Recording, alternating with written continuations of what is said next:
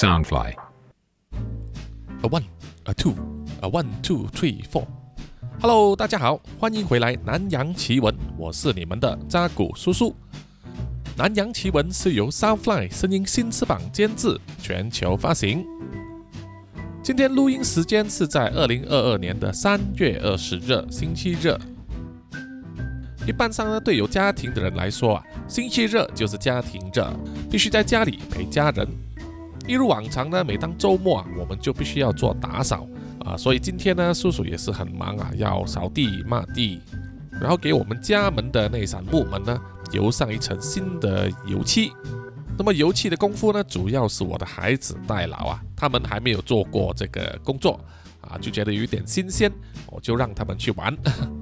虽然成果是有一点差强人意啊，就是那个漆的颜色呢，有一些地方就比较呃不均匀。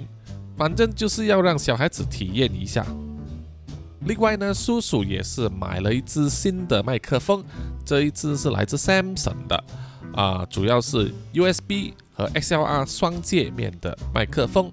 那么以前我使用的 Behringer 麦克风组合呢，就必须配搭上这个混音器啊 Mixer。如果要带回家录音的话，比较麻烦啊，要多带一件东西。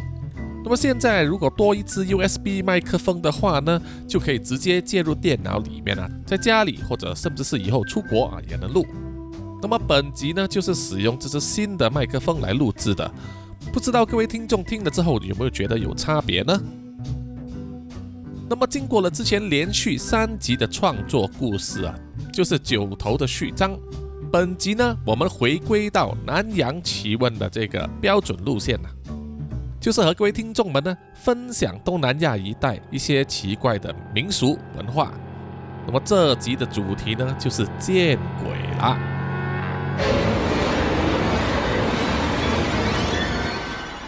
那么在南洋这么多不同国家、不同文化里面，民间流传着很多啊，可以让你遇到鬼或者看见鬼的方法。那么为什么要这样做？有人要刻意去见鬼吗？这个很难说啊。我们有时候看电影也知道啊，有一些人呢，可能因为啊亲友过世了，他想要跟他再见一面。有些人会拜托灵媒来做这个仪式啊，邀请呃亲友的灵魂呢回来跟他们交谈。那么有些人就会使用其他方法啊，比如说各种传说之中见鬼的方法。这种土方当然有一定的冒险成分了，因为你看见的未必是你想要见的那一个啊。相信很多人会使用这些方法呢，多半是为了寻求刺激啊。叔叔记得在我中学的时候啊，啊有一些同学呢也是非常着迷啊，去聊这些话题。我记得当时我有一班同学聊得跃跃欲试的，应该是来自一部香港电影，我忘记了叫什么名字。但是在电影里面就讲到一个用来见鬼的方法，就是要一个人坐在镜子面前，在时钟达到午夜十二点的时候，就要开始呢削苹果，啊，用刀子来削苹果，慢慢的把苹果皮削下来，而且呢苹果皮不能断掉，所以呢手要非常巧啊，慢慢削，慢慢的旋转那个苹果，那么。据说在这个时候啊，你就会慢慢透过镜中看到鬼魂。我记得也有同学跟我说啊，他们说呢，这样子方法其实是可以看到你未来的对象啊，跟你结婚的人啊，这两种说法都不一。但是呢，看到未来的对象啊，就有一点泄露天机的风险了哈。那么在整个过程之中，最危险的呢，莫过于就是削断了苹果皮了。据说，当鬼魂出现在镜子的另外一端的时候，而削苹果的人又把苹果皮削断了的话，镜子就会马上破裂，就会把那个鬼呢解放出来找你麻烦。那么，如果是看到未来的对象的话，一旦削断苹果皮啊，你的对象就可能会遭遇灾难啊，甚至会死去。啊，听起来呢就是蛮无辜的哈。所以就奉劝所有的听众们呐，不管是真是假，千万不要轻易尝试啊。那么本集呢，叔叔首先来分享在泰国民间流传的八种可以见鬼的方法。据说呢成功率很高。但是同样也奉劝各位听众啊，千万不要轻易尝试。那么以下这八种方法的排名呢，是先从最简单一直排到啊最危险的方法哦。各位听众，你准备好了吗？OK，现在来，泰国见鬼第一式就是梳头了。这个做法呢，在泰国各种电视媒体剧集里面。还有他们的 KOL 网红啊，YouTuber 呢都有尝试过的方法啊，就是要来招流量嘛哈。根据泰国古老的传说呢，如果你在午夜的时候啊看着镜子的话，你就有可能呢透过镜子的反射看得见不存在于这个世界的东西。但是呢，如果你再加上啊梳头这个动作，就像是在向他们发出邀请啊。就好像是现在的中华人民共和国向俄罗斯发出邀请一样啊，叫他们过来啊，我们是哥儿们呐，感情比朋友更胜朋友啊。结果呢啊，就可能是自找麻烦哈。那么在泰国有不少的 YouTuber 呢，曾经亲自测试使用这个方法，并且拍下了这个短片，上载到网络上和他的观众分享。那么要做这个泰国第一式的时候。正确的步骤呢，就是如下了。第一，首先必须等到午夜十二点，就算是十一点五十九分也不行。第二，在你的房间里面点亮一盏蜡烛，并把房间里面所有的灯都关掉啊，就要培养气氛嘛哈。第三，面对着镜子啊，不断的梳头，一直到啊蜡烛自然的烧尽、熄灭为止。然后第四点啊，这个时候你就可以全神贯注的去观察镜子上的倒影啊，看看有没有看到你不应该看见的人出现。啊，不管成果如何，如果你要取消这个仪式啊啊，就是要使出一套还原基本法的话，你也必须依照接下来这三个步骤来做。第一就是啊，尽快的把你手上的梳子丢掉。有那么远丢这么远，比如说打开窗口啊，就抛出去。第二就是啊，不要看那个镜子啊，尽量避开镜子里面的那个东西，避免视线的直接接触。然后就是第三，根据泰国民间呢相信啊，隔天你就必须马上去寺庙那里呢拜拜一下，做点功德，捐一点香油钱。这样子做呢，是避免啊让那个孤魂野鬼呢缠上你啊，给你带来厄运。如果这三式的还原基本法没有做好的话，据说你不应该看见的那个东西就会一直缠着你。哎呀呀！好，接下来是来到泰国见鬼第二式，就是从你的裤裆下往后看，或者简单的说。就是从你的双腿之间往后看。一般要做出这种动作呢，你必须弯腰，或者是坐在椅子上，然后头呢往下弯，感觉上好像是在做瑜伽哦，或者是某种热身运动啊。不过其实呢，这个是其中一种非常容易且流行的做法。根据泰国非常有名的入口网站沙努哦，入口网站就是有一点像以前台湾的雅虎奇摩一样啊。啊，每个人都会去的网站。那么说回来，泰国非常有名的入口网站 Sanu.com，他们就做了一个意见调查，问泰国人呢有没有使用这个方法去见鬼啊？在调查结果中显示啊，一百个人里面有四十二个人呢，表示说他们使用这个方法真的能够看见哦。那么他们正确的做法，这个步骤也是这样子啊。首先，第一步就是要去到一处草丛里啊，比如说操场或者是田野。第二步就是要去到附近的任何一棵树下面啊，捡一片落叶。第三步就是要站在树的附近呢，然后你的脸呢要面对着东方。也就是说，如果你在傍晚时做的话呢，你的后脑勺就应该是面对着夕阳啊，正在落下的太阳。第四步啊，就是要慢慢的以逆时钟的方式旋转你的身体，一面转一面念这个咒语，不多打压啊！我再讲一次，不多打压，要一面转一面练，要转三圈，所以要练三次。据说那一句咒语的意思呢，就是啊，好像是要召唤这个神法。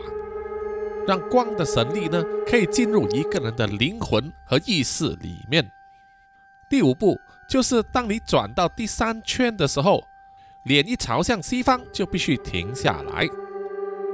接着啊，第六步就是要慢慢的、冷静的、镇定的闭上眼睛，弯下腰，弯到啊，你认为你的脸呢是面对着双腿之间。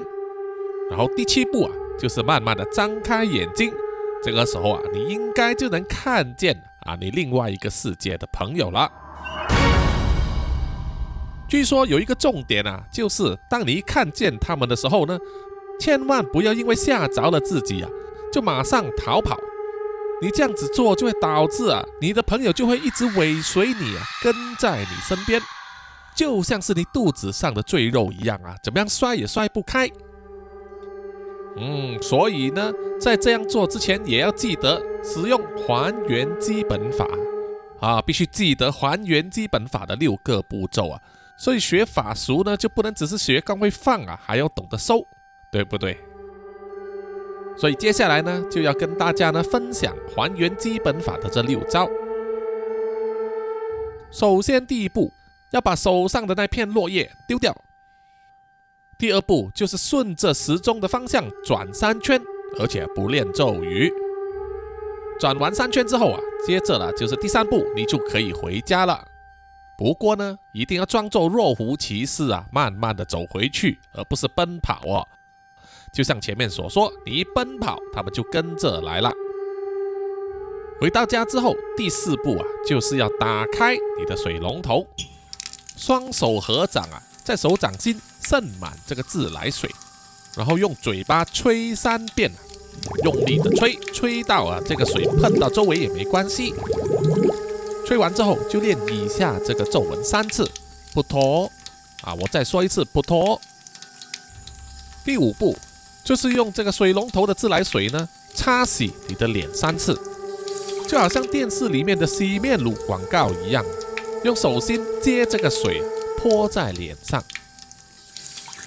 之后最后一步，第六步，当然就是尽快要去寺庙里面呢做功德，拜拜一下，捐点香油钱，做给你看不见的好朋友啊，这样就行了。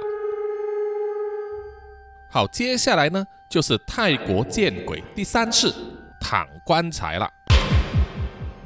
前面介绍的前两世呢，这个门槛很低，也没有什么成本啊，在很多地方都可以做到。但是第三世要躺在棺材里面。这个就比较考功夫了。棺材本身就是让死者安息，能够平平安安的过渡到来世的一个工具啊。只是没想到会有活人想要躺在里面呢。我们都知道棺材的宽度非常窄小啊，就是勉强可以放一个人进去。啊，比如说患有密室恐惧症的人来说，躺在棺材里面真的是他们最大的噩梦吧。根据泰国的民俗呢。他们认为啊，活人躺在棺材里面，就可以让你遇到一个专门带领你去另外一个世界的特使，或者说是导游啊，感觉上呢就好像是出国旅游一样啊。不过呢，这一趟旅游就不需要护照，也不需要捅鼻子做核酸检测，只需要游客在他的嘴巴里面含着一块硬币。这和古希腊的民间传说非常像啊！相信各位听众有看过一些古希腊的战争电影啊，也有这个场景。比如说，性感男星 Brad Pitt 所演的那一部电影叫做《Troy》啊，特洛伊木马，就有这样的场景啊。士兵战死之后，他们会在他们的双眼上用两个硬币或者铜钱呢盖住他的双眼，据说是为了让死者呢。带着这些钱去到另外一个世界，用来支付通过冥河的船费，否则的话，他们就不能投胎了。那么在泰国东北部伊善地区呢，也是有相同的风俗，只不过呢，他们并不是将这个铜钱放在双眼上，而是含在嘴巴里面。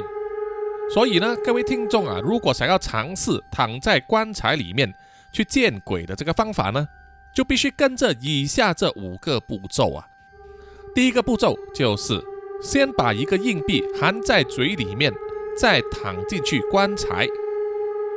第二个步骤就是躺在棺材之后啊，双手要合掌，好像拜拜这样子哈。中间呢要夹着一朵莲花。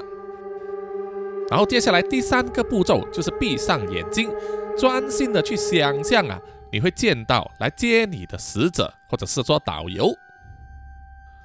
如果你有感应的话，你就会来到第四个步骤啊，只是说你可以打开眼睛，你的专属使者或者导游呢就会站在你的面前。第五个步骤啊，就是如果你要享用一趟另外一个世界的旅程的话，你就必须将你口中的那个硬币交给这位使者或者导游啊，这是很正常的嘛。你要人家为你服务，你得付钱，这一笔费用千万不能省啊。不要好像那些中国小粉红一样，去到外国啊，就居然逃票啊，不付钱蹭搭他们的地下铁或者其他公共交通工具，被抓到之后还骂人家，说别人的国家很烂啊，很破，完全不像中国那么先进呐。在这里呢，我倒希望这些小粉红啊，有胆去挑战一下这个躺棺材去另外一个世界的旅游。你够胆的话，就逃票吧，哈。啊，反正阎罗殿很靠近啊。哈哈哈好，最后要说明一下，如果要结束这个另外一个世界的旅程的话呢，你只需要啊离开那个棺材就行了。啊，就有点像在玩电脑游戏的时候，按下 Alt 再加上 F 四这两个键啊，就强制退出，哈哈哈，啊，就退出来了。啊，退出之后你还必须呢去这个寺庙里面做拜拜、做功德啊。必须要做给那位死者或者是导游的。OK，接下来泰国见鬼啊，第四式就是啊，要玩泰国版本的通灵版了。什么叫做通灵版呢？通灵版 o j a b o d 啊，在很多西方的恐怖电影里面也有出现啊，是一种流传了很久、非常普遍的和灵魂沟通的方式。那么在西方的这个通灵板呢，一般上是有一个纸板或者木板，上面印有二十六个英文字母啊，就是 A 到 Z，还有数字一到零，另外还有英文字的 Yes、No，还有最后一个 Goodbye 啊，再见，是用来请鬼魂离开的。那么通灵的时候呢，就需要啊几个人呢按压这一个三角形的一个指标啊，上面有一个圆圈，这是用来标注。通灵板上的文字或者数字啊，来达到沟通的目的。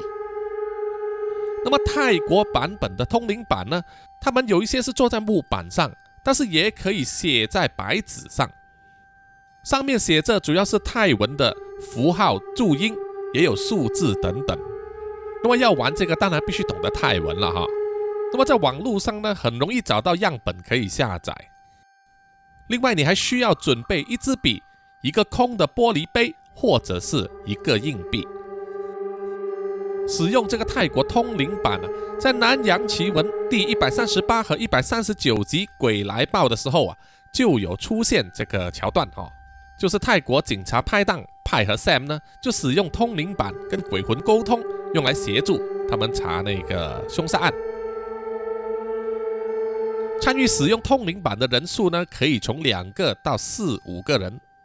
另外，玩之前呢，要确认啊，每一个参加者呢，都要保持一个开放啊、平静、冷静的心情，避免释放出一些负能量啊，比如说焦虑啊、恐惧啊、愤怒这些极端的情绪呢，就很容易引起了鬼魂的注意啊，不愿意离开你。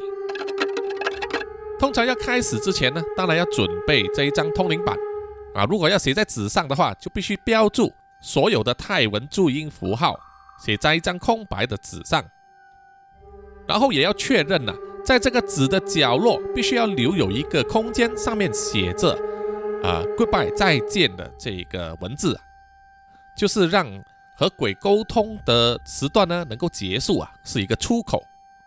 你请了鬼来，自然也要请他走啊，要有一个正确的途径。最后就是将这个空的玻璃杯或者是硬币啊放在纸上。这个玻璃杯或者是硬币呢，就是作为参与者和鬼魂沟通的一个工具了。好，一切就绪之后啊，现在就开始介绍这个玩法。首先，第一个步骤就是每一个参与要玩这个通灵板的人呢，都必须将他们其中一根手指按压在这个通灵的工具上啊，也就是那个空的玻璃杯或者是硬币啊，就好像大家玩灵魂钱一样啊，手指要按在上面。那么泰国呢就没有指定要用哪一根手指。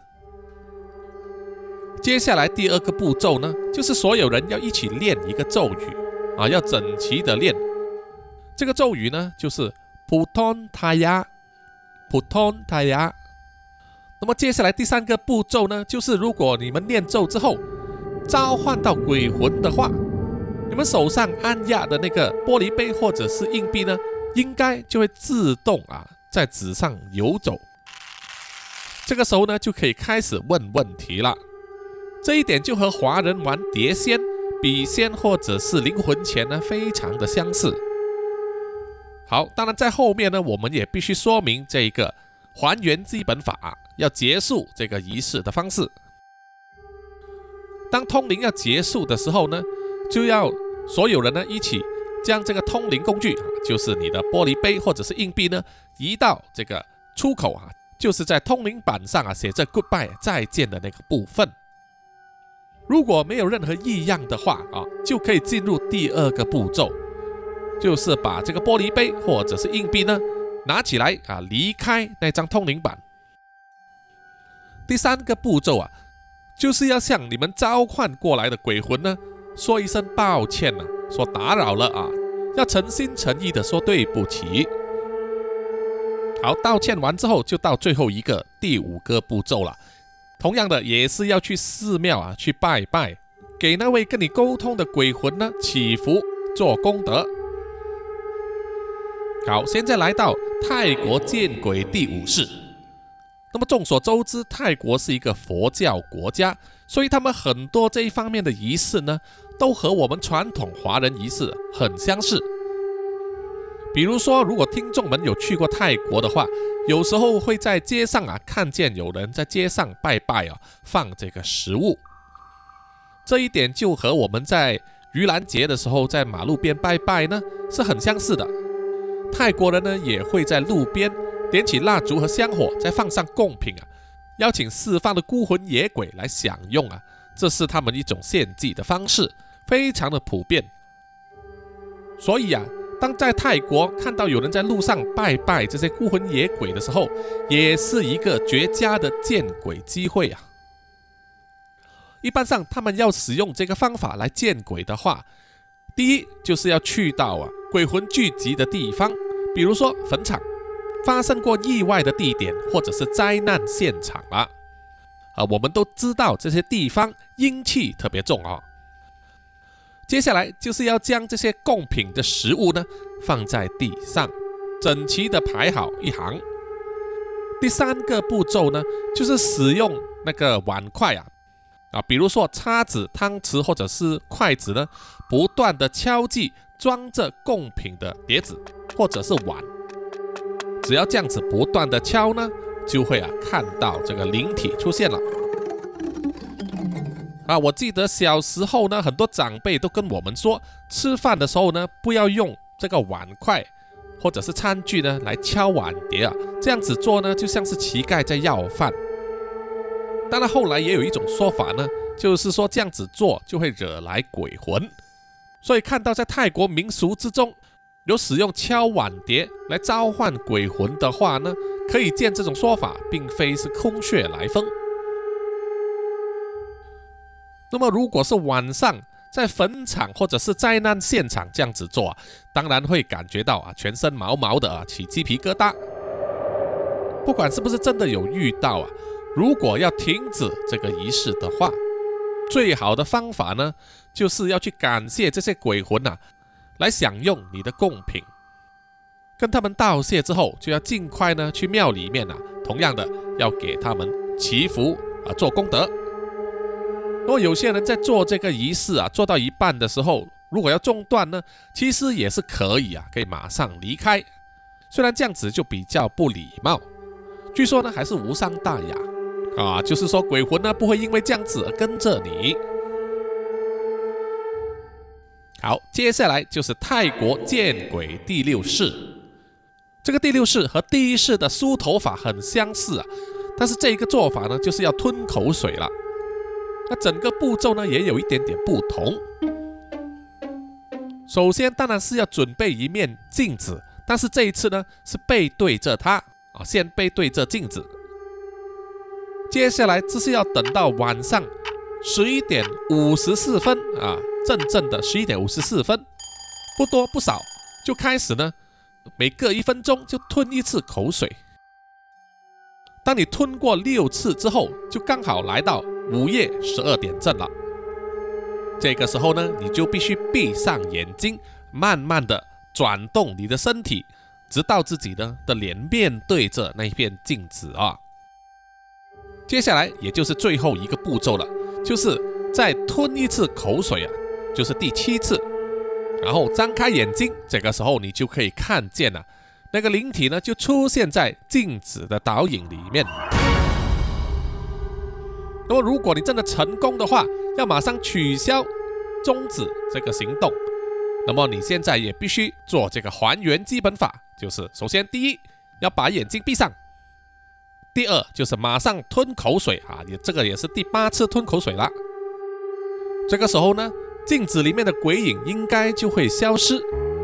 但是如果万一他真的不愿消失、不愿离开的话，这个时候啊，你就必须马上向他们道歉，并且答应啊，要给他们祈福做功德，一直到他们愿意离开为止。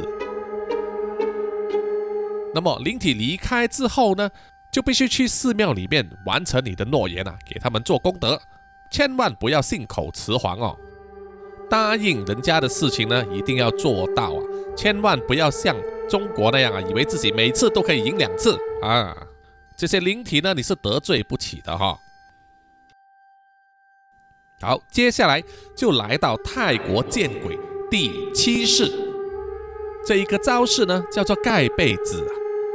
记不记得我们小时候啊，有时候会做噩梦，或者是呃对某些东西呢觉得很害怕呢，就会把自己的头埋在这个被子里面啊，以为这样子就可以躲过。啊，这是一种很幼稚的想法哦，因为呢，在日本著名的恐怖电影里面呢，《咒怨》就曾经有打脸这个方式啊。当你害怕的用被子盖着头的话，你就会发现呢，《咒怨》里面的冤魂呐，加野子或者是他的儿子，就会从你的脚底下爬上来啊，和你在被子里面相见啊，把人吓得屁滚尿流啊。那么这个呢，也是泰国见鬼的一个方式啊，步骤就是这样子。首先就是闭上眼睛，然后把你的头呢用被子盖上。第二个步骤呢，就是要念咒语了啊，这个咒语是马阿哦啊，叔叔再练一次啊，马阿哦，要练七次，练完之后再睁开眼睛。那么接下来呢，你就会发现啊。有另外一个人在被子里面和你相见了，啊，这可真是吓死宝宝了啊！很可惜呢，用这个方法见鬼的话是没有一个还原基本法的啊，可以终止这个仪式。所以这个时候呢，你只能啊全心全意的向你的神明祈祷啊，希望鬼魂能够尽快离你而去，然后啊，你快一点去寺庙给鬼魂做功德祈福。还要给自己啊收金啊，所以这个见鬼第七式啊，危险性相当高，非常不建议使用。好，接下来就来到泰国见鬼第八式，也就是最后一式了，就是在夜晚玩捉迷藏了。对听众们来说，可能有点出人意表啊，玩捉迷藏这个是很普通的一种游戏嘛，啊，小孩子都会玩。但是呢，在泰国的话，如果你在晚上玩捉迷藏啊，却是最危险、最容易遇见鬼的方式。这是因为在泰国古代民间传说里面呢，就有这个鬼魂喜欢在夜里出没，并且常常喜欢呢参与这个捉迷藏啊。在泰国常常也有一些目击证人说，他们看见了玩捉迷藏的时候，当找到躲藏的小孩时啊，会发现他们身边还有一个鬼影，非常的恐怖哈。也有发生过呢，就是鬼魂上了玩捉迷藏的小孩的身体，让父母们不得不向寺庙求助啊，找高僧为他的孩子驱魔。这种招惹到鬼上身的事件呢，可大可小啊，会非常麻烦。所以在夜晚玩捉迷藏，要避免有任何遗憾的事情发生的话呢，最好啊就是要准备一头黑猫。当在玩捉迷藏的时候，如果你感觉到很不妥啊，或者是觉得有鬼魂在你身边，这个时候就需要有一头黑猫在你的身边经过，就可以把鬼魂赶走了。那么各位听众，如果你们是猫奴的话，你们就会知道啊，你们的主子的性格是多么的难以捉摸。想要要求主子在适当的时候在你身边经过啊，有时候真的是难如登天呐。所以呢，要破除这个方法可以说是非常的困难，千万不要轻易尝试哈。好了，分享完泰国的见鬼方式之后，另外呢，叔叔再来跟大家分享在印尼的见鬼方式。这个是因为啊，马来西亚一来跟泰国是接壤，二来是很多马来西亚的马来人其实是来自印尼啊。所以这两个国家呢，和马来西亚，甚至去到新加坡呢，都有非常相似的在这一方面的习俗还有文化，听众们也可以参考一下哈。在印尼要见鬼啊，有十三种方法，所以首先呢，就来印尼见鬼第一式，就是穿上寿衣了。所谓的寿衣呢，就是给死者穿的啊，穿了之后再进行这个葬礼。因为印尼呢是世界上伊斯兰教徒最多的国家，所以主要还是以伊斯兰的教义来进行这个葬礼哈。伊斯兰教徒认为呢，他们的人死后必须在二十四小时之内就要埋葬，这是要确保呢尸体不会受到气候和其他环境因素的影响而腐烂啊，产生卫生的问题。那么在下葬之前呢，他们必须先为死者进行简单的仪式啊。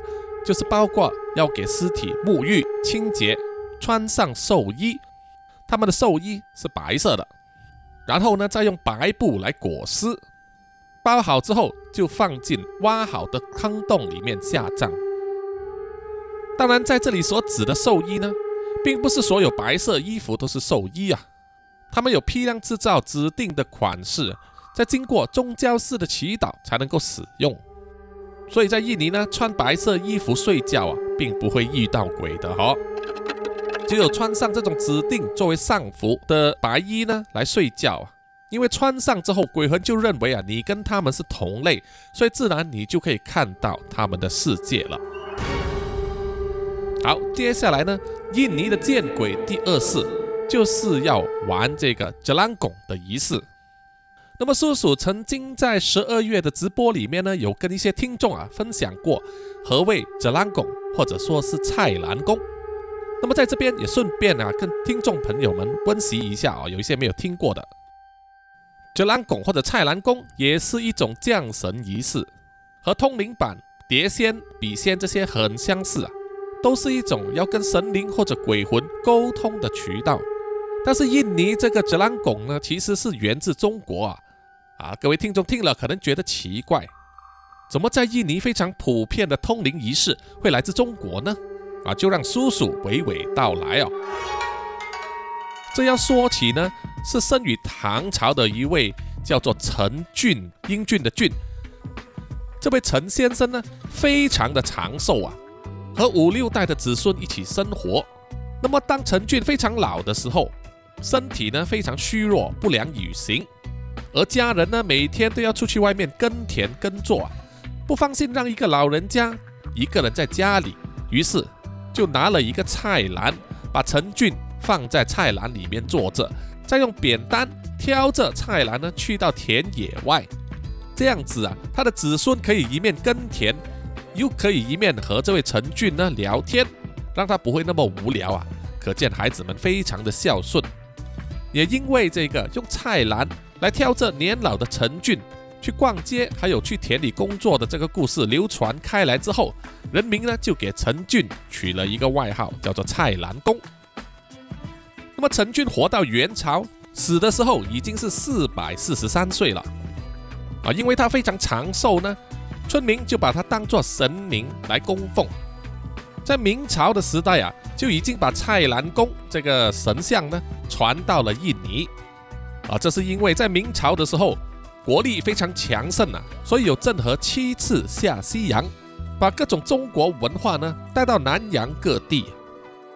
而在当时呢，蔡澜公的神像就流传到印尼西加里曼丹岛的山口洋市啊，新喀网，建立了神庙，并且呢每年都会举行祭祀仪式，然后渐渐的演化成为一种招灵的仪式啊，就像台湾的宫庙跳鸡童这样子。时至今天呢，在新卡网这个城市里面，依然有很多华人的寺庙在供奉着蔡澜公。那么，在新卡网这个宫庙里面进行蔡澜公的招灵仪式的时候，他们就会事先准备一个菜篮，再加上木棍呢，组成一个好像人的身体这样子，再给他披上一件衣服，在菜篮下面就放了一支笔啊，一边敲锣打鼓，一边念着咒语啊。如果我没记错呢，咒语应该是像这个客家话。那么叔叔虽然是客家人呐，可是客家话非常的烂啊，所以在这里呢，叔叔就以华语来念这个咒语，意思大概就是说：大菜篮之灵摇着大花篮，在初八的夜晚降临人间。你想来就来，但是来了请别不动声色；你想走就走，但是走了就不要眷恋。竹篮坐船，点起灯笼，架起桥梁来渡河。握着大钥匙，使用小钥匙。纸钱、香火、蜡烛，请你来就坐。纸钱、香火、蜡烛，送你回归宿。啊，一边念呢，一面就会做这个仪式。做完之后啊，人民有难题的时候要向神明请教呢，就会趁这个时候问问题了。那么蔡澜公呢？就会用菜篮下的笔，在预先铺上纸张的桌子上写字啊，写的还是印尼文啊，不是中文呢。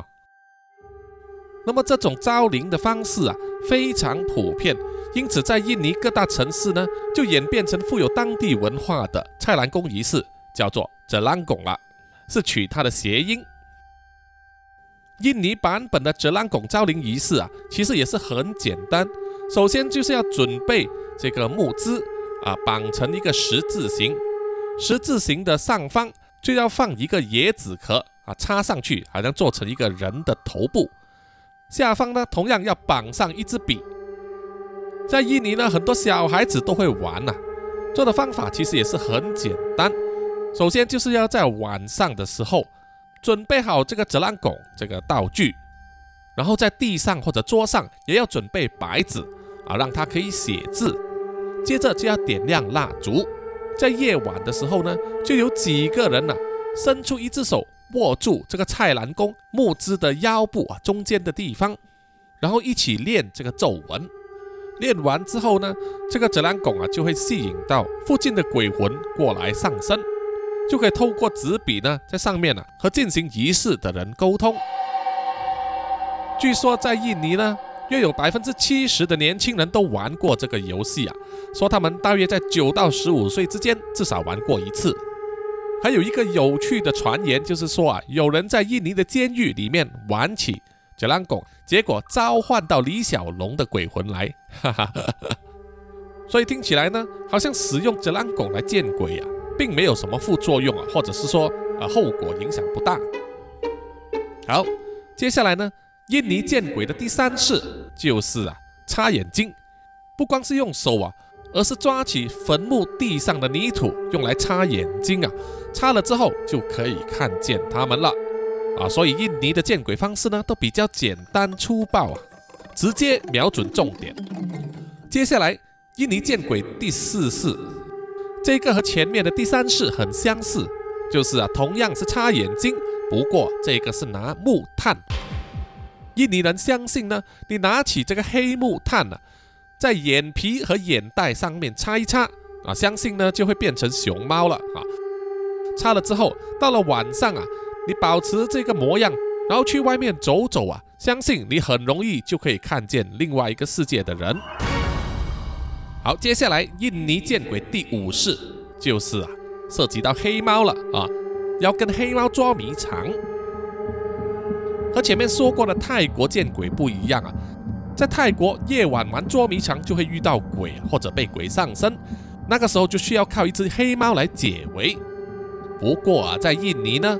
你想要见鬼的话，可以邀请你的朋友呢，就抱着一只黑猫跟你们玩捉迷藏，或者呢，就是将一只黑猫绑在你们玩耍附近的一棵树上。这样子做的话，很快啊就会有鬼来一起跟你参与玩捉迷藏了。啊，这样子做也算是虐待动物吧？哦，把猫绑在树上不太好吧？好，接下来印尼见鬼第六式。又和泰国的很像啊，就是梳头发。在印尼的做法呢，就是啊，在午夜来到一点钟的时候，关掉房间里面的灯，点燃一支蜡烛，然后啊，你就坐在镜子面前，慢慢的梳理你的头发，一面梳一面注视着镜子啊。这样子做的话，说不定啊，很快你就可以看见鬼魂出现在镜子的倒影里面。第七个印尼见鬼的方式啊，就是拿着蜡烛喊过来过来。这个情况就让我想起一部香港的恐怖电影啊，是一九九四年呢梁朝伟和吴倩莲所拍的《等着你回来》啊。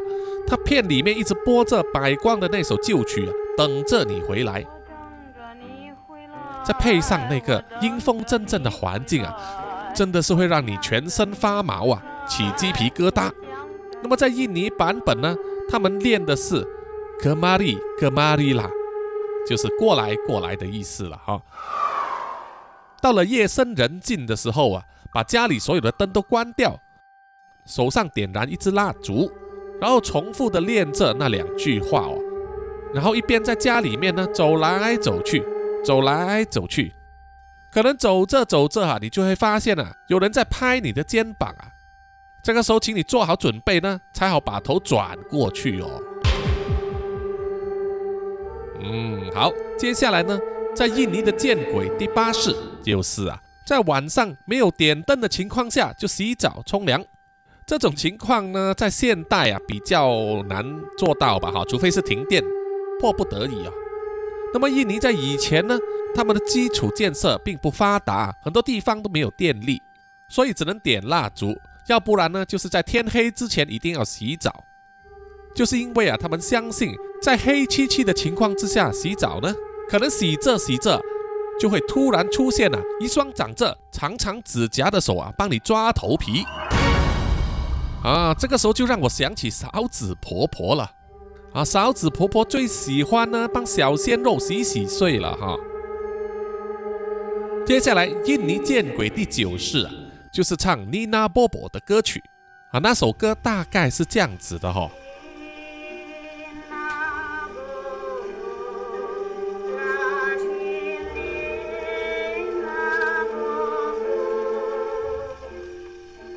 那么这首叫做妮娜波波的歌呢，据说是一位叫做海伦娜 （Helena） 的女孩子所编写和唱出的摇篮曲，对很多上了年纪的印尼人来说啊。都是小时候朗朗上口的歌。他是一位印尼爪哇人和荷兰人的混血儿。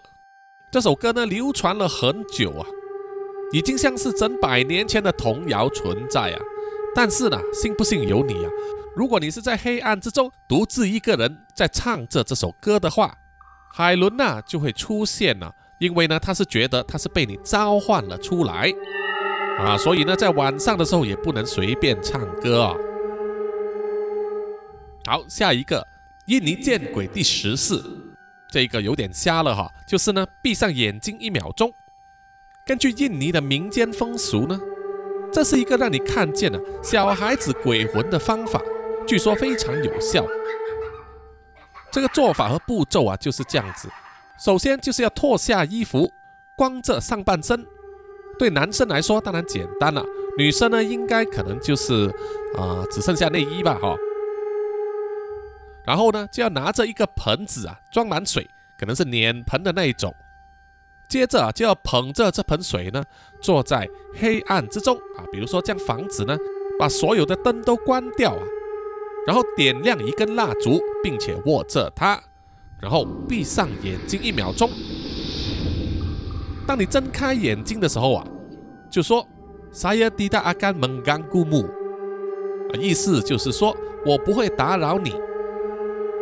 那么接下来呢？神奇的事，或者说是诡异的事就会发生了，你就可以看见很多小孩子的鬼魂在你身边活蹦乱跳的哈。好，下一个呢？印尼的见鬼方法第十一式，这个就和泰国的很相似，就是啊，弯下腰，从你的裤裆之下往后望。我，在泰国的做法呢，你还要捡树叶，还要念咒语啊。在印尼呢，就非常的简单粗暴啊。据说呢，成功率还很高。只要在晚上的时候啊，弯下腰，从双腿之间往后望，你就可以看见了。啊，听众们敢不敢尝试呢？啊，叔叔并不负责哈。好，接下来呢？印尼的见鬼第十三次啊，这个就有相当的危险性了，因为你会看见的不是一般的鬼魂，而是昆迪拉纳。叔叔在《南洋奇闻》第六集的时候啊，没有错，是在第六集啊，就曾经和大家分享过本蒂亚纳这一种妖怪。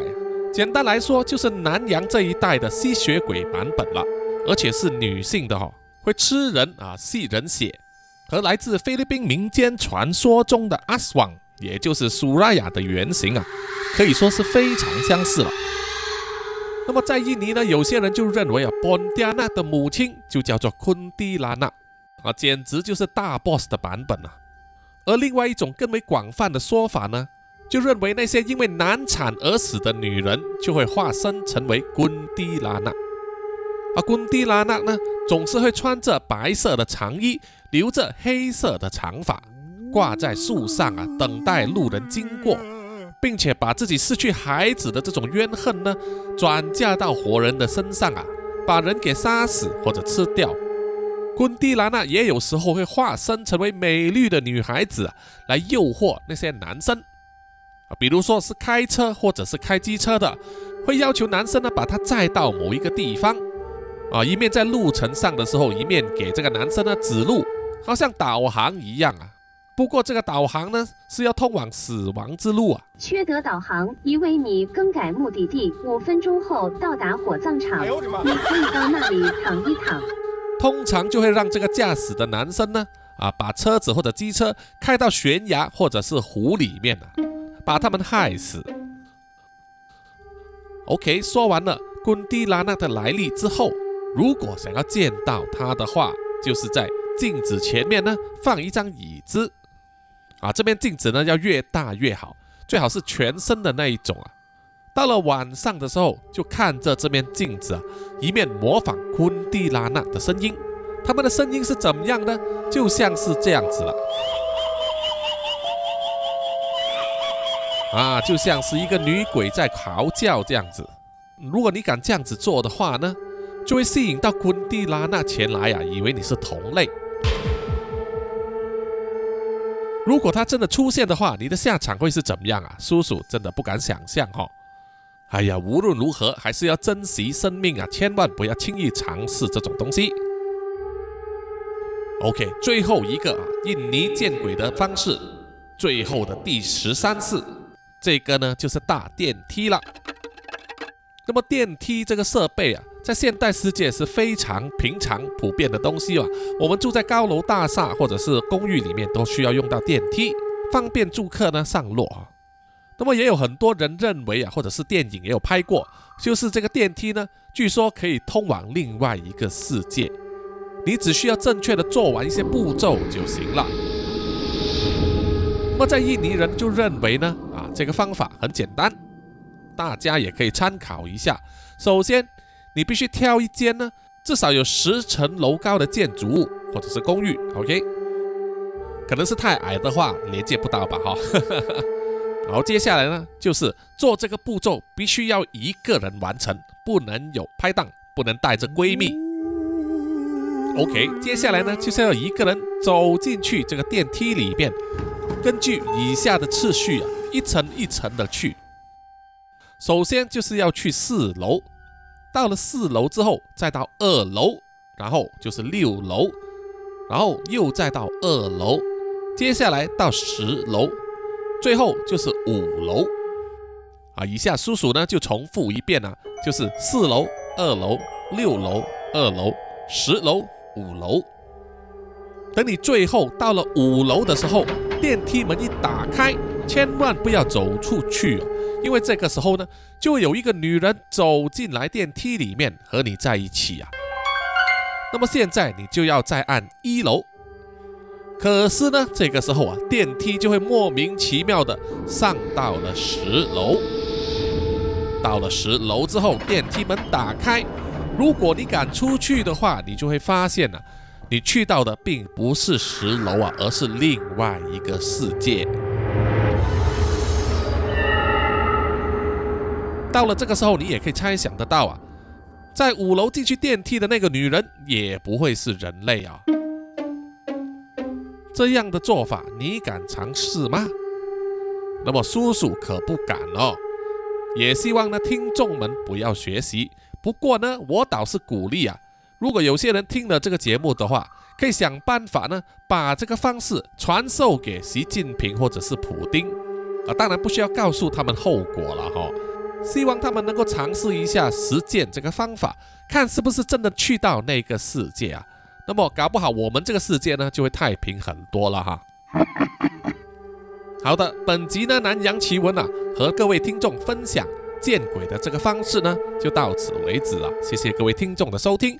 如果听众们呢有一些比较特别的啊或者你们听说过的见鬼的方式，也可以在南洋奇闻的社交媒体啊，比如说 Facebook、IG、Apple Podcasts、YouTube 给叔叔留言分享哦，谢谢大家。也希望听众们呢能去点击关注这个南洋奇闻的 YouTube 频道，让我们增加这个人数啊！希望能够尽快达到一千人啊，请大家多多的帮忙。好的，接下来呢就是练出啊听众们的留言时间。首先是在 Apple Podcast 上，这位听众叫做 Maggie 啊，Maggie at NYC，就是在纽约啊，加他说加油，好听。平常都用 Spotify 收听，现在起会开始用 YouTube 听故事了，冲收听量啊！谢谢你，非常感谢你的帮忙。希望其他听众呢也能用同样的方法来做一下。然后下一位留言的呢就是呃 Christy，然后横线 YC，他说啊非常期待叔叔每周的更新，最喜欢叔叔的原创故事了，每集都好精彩。谢谢你啊，谢谢你的赞美。然后下一位留言的呢，就是卡比罗西，他说通勤的好伙伴啊，非常棒啊，谢谢你。啊，大我发现呢，很多人呢都喜欢在通勤还有睡觉的时候听。然后最新的一位留言的呢是 Handsome House，他说他是 YouTube 的十三同学啊，他说叔叔加油，精神上支持你，但还是希望叔叔的故事啊别太烂尾。哈哈哈，是的，是的，了解啊。创作故事有些时候呢，就是结尾非常的困难啊。叔叔也是一直在寻求这一方面的进步啊，请大家呢啊多多的包涵。接下来是在 YouTube 上啊，啊我们的南洋探险家 Jimmy Chin 呢就说，针对鬼来报那一集啊，他说开头的 BGM 还以为呢阿派和 Sam 去了英国，哈哈哈哈哈哈，啊那是气氛嘛气氛，然后他又针对。被遗忘的战争英雄那一集留言说这一集真的好感动啊！但愿战争别再发生。同时呢，也是第一次知道啊自己国家的重要历史记载啊。是的，我相信听众们都和我一样啊，爱好和平，希望呢不会再有战争发生了。现在的战争也希望能够尽快结束。接下来是在 Facebook 上的留言呐，呃，这位听众张永杰呢，就针对九头的这一篇故事啊留言说，萝莉苏拉雅看起来啊，会让何中汉很吃这一味啊。确实呢，叔叔就是想要想一些桥段的一些梗呢，是让听众们猜想不到的。谁会想到苏拉雅变成萝莉呢？啊，当然那个只是暂时了哈。然后另外一位听众马晃他就说，南洋兄弟会宇宙的大长篇故事啊，赞了。大家如果对衔尾蛇有兴趣的话，也可以了解一下摩比乌斯之环隐含的宇宙无边际的概念啊，蛮符合这个玄幻故事背景的啊，没有错。啊，没有错，叔叔呢也是有套用一点点这个概念的哦。摩比乌斯环呢确实是一个非常新奇而且有突破性的概念。谢谢这位听众漫晃的留言，听众们呢也可以来科普一下哈。接下来是在 IG 上的留言哦，这位听众一直该就说他以为九头的故事只有两篇啊，结果居然有三篇，哈哈哈啊，确实呢，叔叔有好久没有出过三篇那么长的故事了。另外，他也说啊，最喜欢就是叔叔辱华的梗啊。那么在下一集，苏拉雅会不会领便当呢？那一些男人们应该会心碎啊，哈哈哈。因为下一集已经上线了，所以听众们啊，应该已经知道结果了哈。领便当的呢，不是苏拉雅，而是查理叔叔。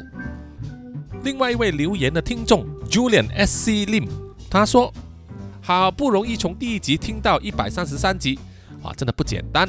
这位应该是新的听众啊，欢迎你来到南洋奇闻的世界。下一位留言的听众是青灵晃，他说叔叔太用心了，喜欢九头这个系列啊，又把之前九头几集重新复习了一下啊，谢谢你，谢谢你。然后呢，就是 Adam Loxley 说，不晓得大家是不是也跟我一样，在期待着 Sam 跟阿派的代言小剧场呢？啊，叔叔只要得到合适的叶配呢，一定也会让他们两个出场的哈。希望大家可以期待。然后下一位留言的听众呢是 Jack 二零二零零二二零啊，他说暗蛇的配音笑死啊，叔叔的配音越来越到位了。呃，确实暗蛇的配音呢，叔叔有做过一点啊调整，然后啊再配上这个吐蛇的声音啊，大家可能会听到，这蛇就是要吐性嘛哈。只是啊，学得还不够像啊。叔叔其实是希望学到啊，迪士尼一部电影应该是叫做《泰山》吧，哈，里面有一条巨大的蟒蛇，它说话的时候就会有吐舌头的声音啊，那个是我的目标。接下来是在 Mixer Box 上啊，有好几位听众呢都觉得说，苏拉雅出场他们就很开心了，而且呢现在还变成萝莉啊，就有听众说。很大的反差萌啊！比如说 Jaxi Mixer 就说啊，集智慧、美丽、力量于一身的苏拉雅变成这个模样，好好笑啊！卡拉脑粉也是说啊，呃，跟何中汉感觉有戏，哈哈。后面给苏拉雅来个几次洗白的桥段，就能嫁进何家了。哎，这个我还没有想到哈。然后呢，就是林加达他也说，苏拉雅也有今天哦，超可爱的，萌萌的，期待后续发展。会不会有妖人恋呢？这个叔叔会考虑的哈，确实是有这个想法。好，本集的留言呢，暂时就是这么多，希望听众们呢啊继续踊跃的留言。最后的最后，当然也是念出南洋奇闻赞助者名单的时间。首先就是感谢南洋探险家 Jimmy Chin、Johnson Wang、Aaron Yu，然后就是南洋侦查员二四公园、图子 Ralph Wu、一子该。三 D 力真爱笑，三十三洪志伟，Kinas 林家达，蔡小桦和苗疆杀人蛙，谢谢你们，谢谢你们，好，我们下一集再见，拜拜。